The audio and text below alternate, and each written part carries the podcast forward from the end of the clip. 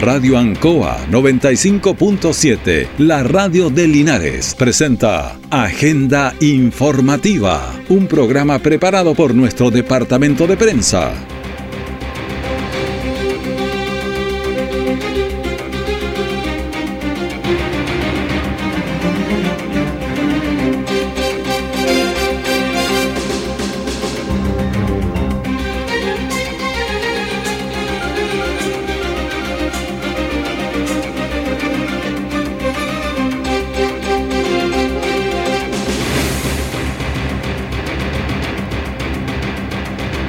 Muy buenos días, ¿cómo le va? Bienvenidos a Agenda Informativa de la Radio Ancoa, edición de este día, martes 24 de octubre de 2023. Vamos a ir de inmediato a las informaciones de las últimas horas preparadas por nuestro departamento de prensa. Titulares para la presente edición. Un camión se volcó en la curva en L del camino Las Obras.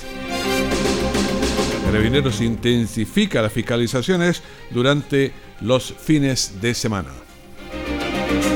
Lo que pasa en Argentina nos afecta a nosotros directamente porque somos vecinos, estamos al lado y tenemos una tremenda relación comercial, turística de todo ese tipo. Así que vamos a analizar este tema en el día de hoy. El detalle de estas y otras informaciones ya viene. Nací con el fin de amarte desde que conocí el mundo. Aún tenemos música chilenos. Programa dedicado al mundo agrícola en Radio Ancoa de lunes a viernes desde las 12 horas. Reforzamos nuestra identidad. A la samba, samba ya principio. Todo el acontecer noticioso del día llega a sus hogares con la veracidad y profesionalismo de nuestro departamento de prensa. Agenda informativa.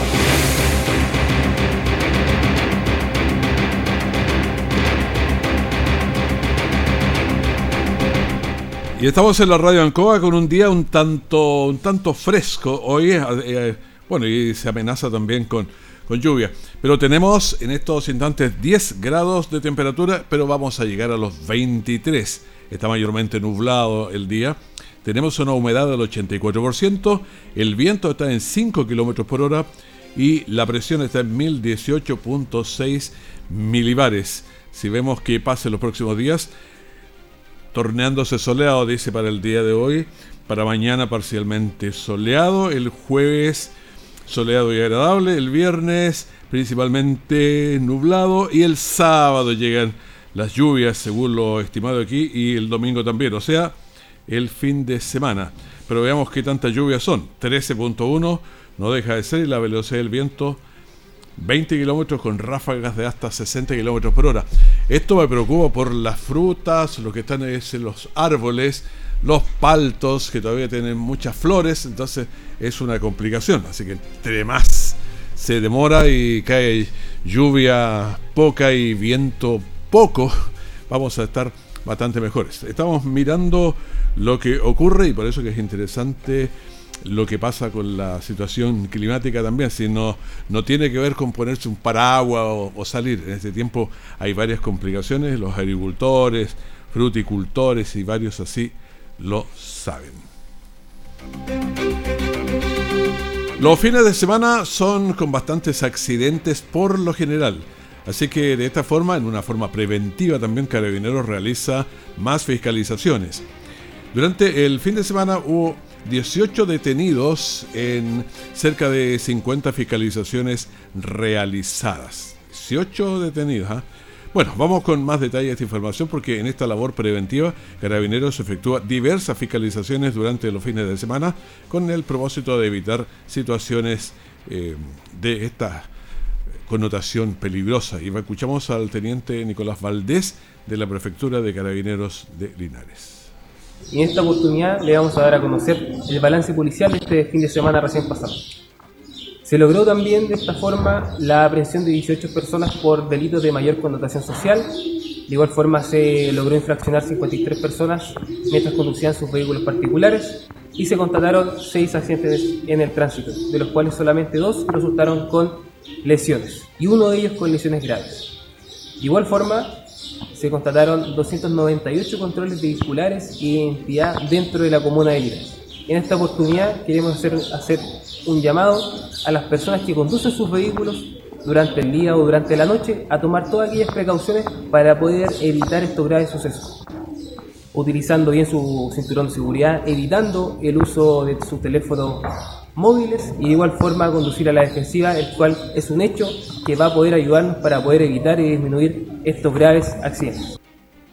Bueno, la famosa conducción a la defensiva que hay que realizarlo. Te veía en Santiago, donde un camión eh, en horas de la mañana lo asaltaron, salió, anduvo cuánto, 40, 50 minutos, 40 tengo entendido que fueron, por cuatro comunas a alta velocidad. ¿Qué es lo que pasa? Ese camión asaltado, iba con dos eh, personas que se lo habían robado arriba, pero va pasando y ¿qué es lo que ocurre? Pasa semáforos, pares, no le interesa nada, con cinco patrullas atrás que iban todas bocineando, pero, pero lo que pasa es que uno a veces va con los vidrios cerrados, llega a una esquina, llega y pasa, así que... Pero eso pasa en las nuestras también, y para qué hablar de gente que a veces simplemente va y se le olvida que va conduciendo porque escuchando la radio, escuchando la, la música, o va discutiendo, en fin, cualquier cosa y, y se va en la en la volada. Entonces, por eso es que hay que andar a veces con cuatro ojos en la calle. Bueno, entre los accidentes de tránsito, también destacó uno que ocurrió durante eh, la tarde del domingo en la intersección de calles Chacabuco con Hierbas Buenas. Un auto particular y un taxi colisionaron golpeando el muro en el domicilio ahí. Como resultado, la conductora del taxi resultó herida la conductora del auto particular, era bastante más alto también, señaló que no necesitaba la atención en ese momento del personal de SAMU. Bueno, seguimos en la radio y le decía recién que el caso argentino que está tan al lado de nosotros, porque es cuestión de cruzar la, cordillera de los Andes nomás, y estamos allá y ellos para acá también, entonces tenemos intercambio eh, rápido, fluido de diferentes eh, situaciones. Por lo tanto, estamos atentos a eso. Por esta razón queremos conversar con Héctor Hernández, abogado, académico, panelista también de Piedra Roseta, que siempre están haciendo análisis y aquí le vamos a preguntar por algunas. Eh, buenos días Héctor, mucho gusto. Hola Raúl, muy buenos días. Saludos cordial a todos los oyentes de la radio. Claro, queremos saber por qué es un tema que está muy cerquita de nosotros. Estamos al lado, somos vecinos. Ahora, ¿qué pasó, ¿qué pasó con estas elecciones que obtiene el primer lugar de las preferencias el Ministerio de Economía, de una economía que está quebrada? ¿Cuánto tiene por ciento? 45% de pobreza. La inflación está en el 140, 150 para allá. Tiene una tasa de indigencia tremenda, no crece, o sea, tiene todos los problemas. Uno decía, el mismo ministro de Economía es el que está liderando ahora. ¿Cómo se explica esto? Claro. Uf, qué complicado. Mira, déjame hacerte dos puntos, dos puntos para que la ciudadanía y nuestros oyentes entiendan la diferencia en la política argentina y por qué pasan cosas tan distintas. Primero, Argentina es un país federal y por lo tanto, con sus 23 provincias más Buenos Aires, tienen liderazgos y caudillos muy particulares en cada una de las provincias. Eso es lo primero. Entonces hay liderazgos fuertes y cada provincia tiene su liderazgo y eso acarrea votos distintos. Entonces ahí hay una cuestión bien particular. Y lo segundo, tienen un partido político ancla que se llama peronismo o justicialismo, que nace allá con Perón, que tiene una vertiente nacionalista inicialmente, feminista, dicen, sindicalista, pero que es un partido tan eh, particular, tan sui en Argentina, donde caben desde la extrema izquierda a la extrema derecha. Porque tú tuviste en un minuto a un tipo muy liberal como Menem, que fue una de las mejores épocas de Argentina, que era un tipo de derecha, pero se decía peronista. Mm. Pero, y por otra parte tenías un, tienes a gente como los Kirchner, que son de ultra izquierda o de izquierda más bien, que están dentro del peronismo. Entonces todos se apropian del peronismo. Entonces ese, esos dos factores hacen muy distintas las elecciones, si uno los quisiera comparar con Chile. Pero ¿qué es lo que pasó finalmente si uno quiere mirar la elección propiamente tal? Yo diría que pasaron dos cosas. Ganó por una parte la campaña del terror respecto de Milei. En el fondo, yo lo, sé, escuché algunos argentinos decir, decían mejor eh, diablo conocido que diablo por conocer eh, Milei cometió muchos errores, se metió en temas eh, eh, muy controversiales, habló por ejemplo de cortar relaciones con el Vaticano, habló de vender órganos, habló de autorizar el uso de las armas en todas partes, habló de cerrar el Banco Central, eliminar el Ministerio, algunas de esas cosas se han hecho en otros países, pero eso sonó muy fuerte a Argentina. Y por otra parte, y esto no hay que negarlo, eh, el, ministro Massa, que tú lo decías, siendo el ministro de Economía, una economía quebrada, salió a repartir plata a destajo, pero ya fue groseramente, creó un plan que se llamaba eh, Plan Platita y dio un montón de bonos y literalmente salió a comprar votos. O sea, no, no, en eso nadie lo niega, digamos. Y eso incidió mucho en, en que él sacara el primer lugar. Pero también hay que hacer un punto ahí respecto de ese primer lugar, porque no es tan, tan, tan primer lugar. ¿eh? Pero eso para que la gente entienda un poco qué es lo que pasó, digamos. Bueno, estamos en esta conversación que tratando de aclarar el, fenómeno argentino. Ahora, pero la gente sabe que entre más plata se le entrega y más se da, eh, más el problema de la inflación que se le quitan por el otro lado. Entonces, es una cosa, ¿se juega con que la gente no sepa eso? No, los argentinos saben eso, pero la verdad están un poco, muchos están un poco prisioneros de esa realidad. Piensa tú que en Argentina tiene cerca de 20 millones de personas que viven, literalmente reciben todos los meses un sueldo del Estado, que es eh, subsidios a través de una especie de IFE que tuvimos en Chile. Casi 22 millones de personas viven absolutamente del Estado. O sea, no solo que tú recibas de un subsidio, no solo que de te subsidien el agua, la luz, sino que reciben plata directa al Estado. Entonces, esa realidad para los argentinos eh, se las hizo ver, masa se los enrostraba, incluso mostraban casos de intervención electoral grosera, por ejemplo, en los vagones del metro de Buenos Aires, que se llama subte allá, aparecían mensajes donde decía, si usted quiere votar por mi ley, ya no va a tener derecho al subsidio con el que viaja en este metro. Entonces, muchas cosas de esas ocurrieron, hubo mucho intervencionismo electoral desde ese punto de vista, lo que nosotros llamamos intervencionismo electoral, y eso incidió mucho en la elección de, de ley. Pero déjame hacerte el punto respecto de la votación de, de Massa, porque es cierto, ganó Massa con el 36 casi por ciento de los votos, pero piensa tú que la derecha argentina, ya sea la derecha de centro tradicional, que es Bullrich, y la derecha más extrema, podemos decir, que es Milley, obtienen juntas el 56%. O sea, obtienen más que, la, que el peronismo, kirchnerismo, digamos, de masa. Entonces, eh, la elección yo diría que todavía está bastante abierta. Ahora, bastante abierta, eh, si bien es difícil. Javier Milley no obtuvo mejor resultado, eh, sí ganó las primarias, podría haber sido más, pero perdió votos ahí que algunos se dieron cuenta que esta campaña de que los órganos, que las armas, y se, ¿Milley fue su peor enemigo? Yo diría que esta última parte sí. Yo creo que le pasó un poco lo que le pasó a Kass en Chile, ¿ah? eh, que en esta segunda parte eh, cometen errores forzados en esta segunda vuelta. Eh, evidentemente, el planteamiento inicial de las ideas de Milei fue muy duro, muy fuerte.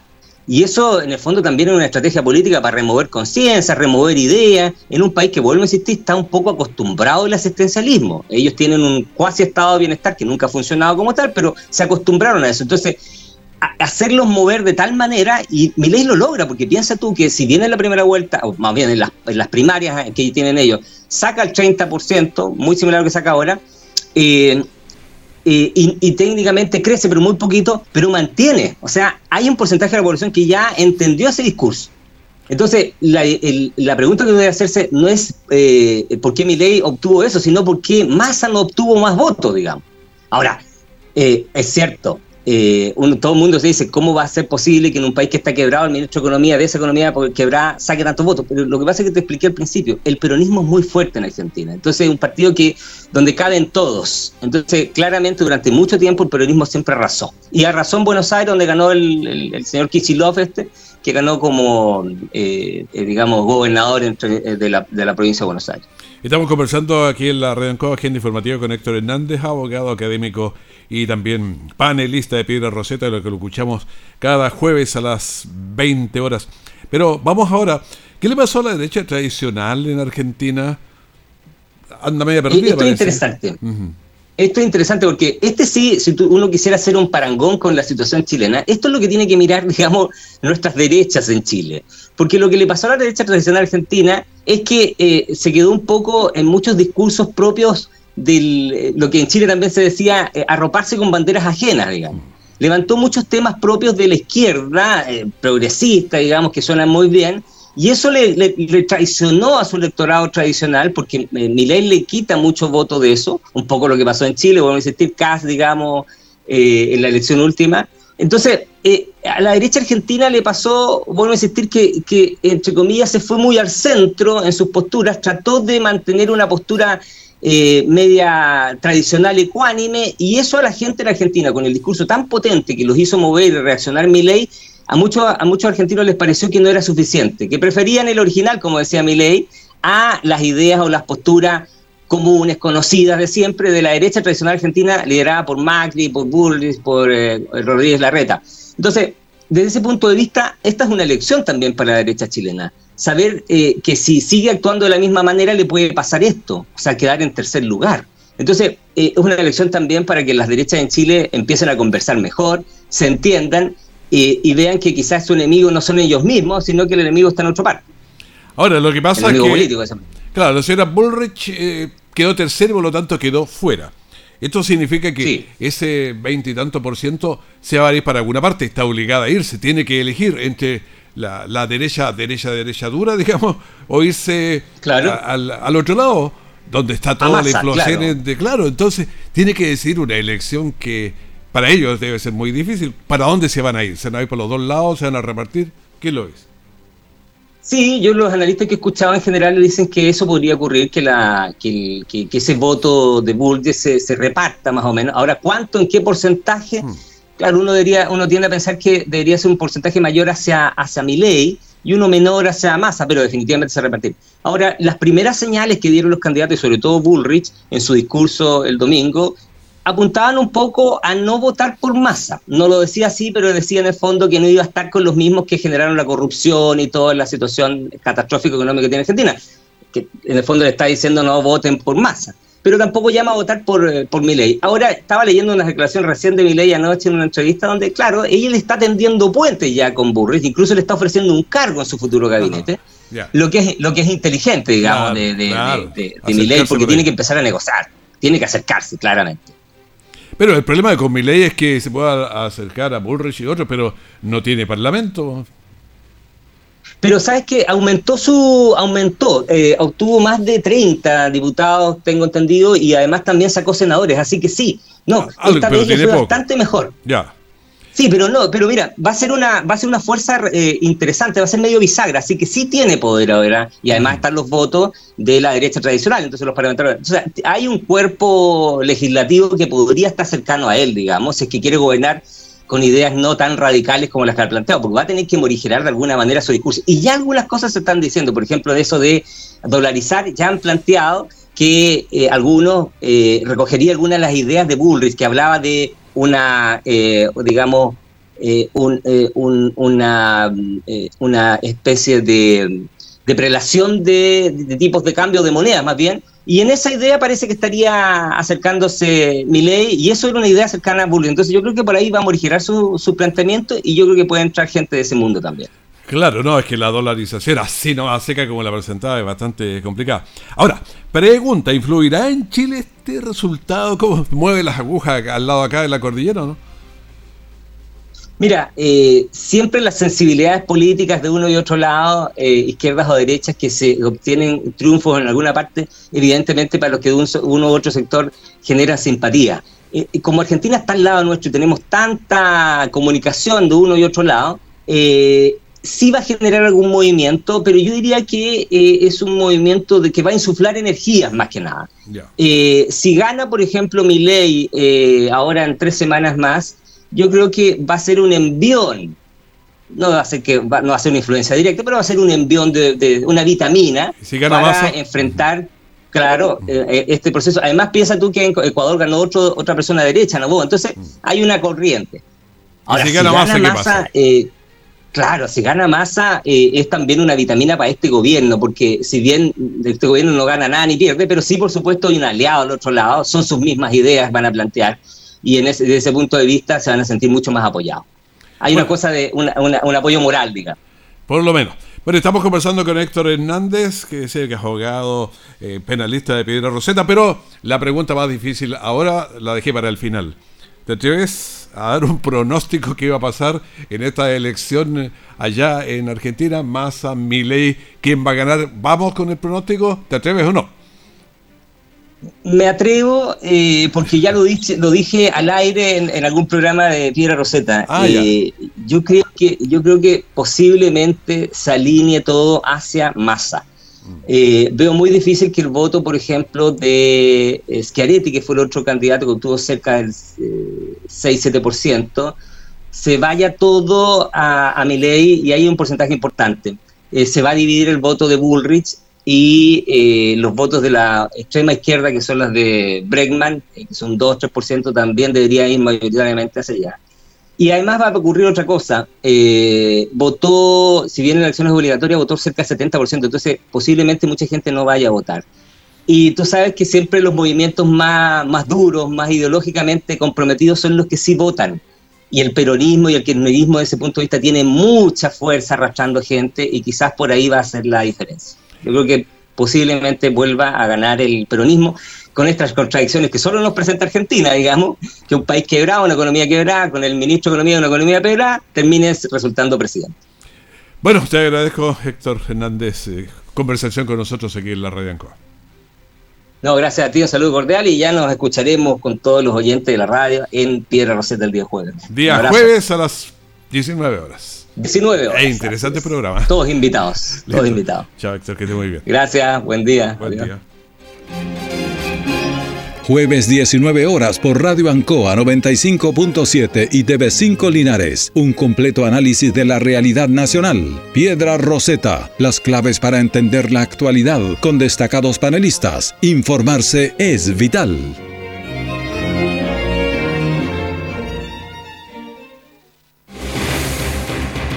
Nuestra central de prensa está presentando Agenda Informativa en el 95.7 de Radio Ancoa.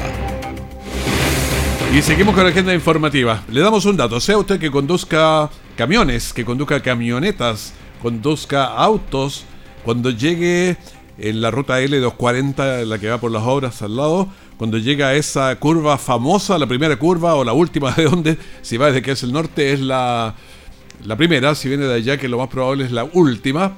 Entonces, eh, se está usando mucho ese para saltarse el peaje, varias cosas y lo hace mucho Linares. Pero la toma rápido, viene a 50, 60, que no sería tan rápido, pero al llegar a esa curva a 50 km por hora es imposible darla.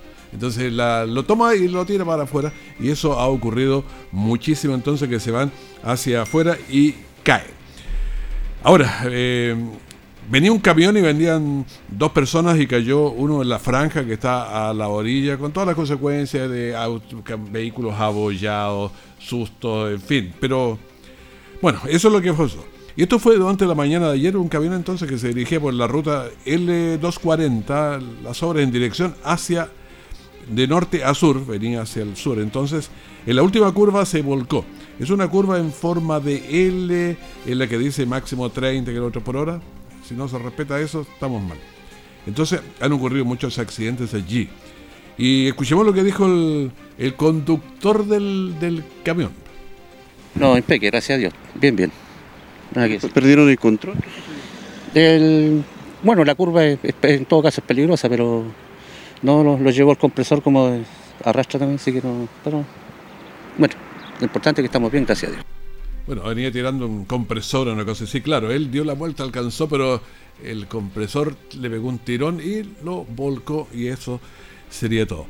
Bueno, los equipos de emergencia llegaron al lugar para chequear las condiciones de los involucrados, pero claro, miran habitualmente a la persona. Si la persona pudo salir de ahí, no sé, contrátese una grúa, saque el camión, saque el auto, saque lo que tenga, como le ha pasado a muchísimos. Por eso lo decimos, si viene por esa, por esa téngale mucho ojo a esa curva. Tómela a 30 km por hora, 35, pero si la da 50, 60, eh, nos avisa para irle a ayudar a sacarlo después de adentro. Así que se lo decimos con toda claridad. Pasó medio desapercibido, pero el 21 eh, fue el día del medio ambiente y la compañía Xiaomi entregó cinco tips de ahorro de energía que yo los traté de practicar, eh, hacerlo en, mi casa todo y chequeando y se la doy a usted. En, en rapidito tenemos un poquito. Bueno, primero cambiar las ampolletas del hogar. O sea, aunque parezca algo pequeño, es uno de los cambios más eh, notables a la hora de la economía de energía, porque tiene muchas horas prendidas. Entonces ponga las, las ampolletas que, que corresponden, mucho más económicas, las ampolletas, la las antiguas, digamos, esas consumen una enormidad.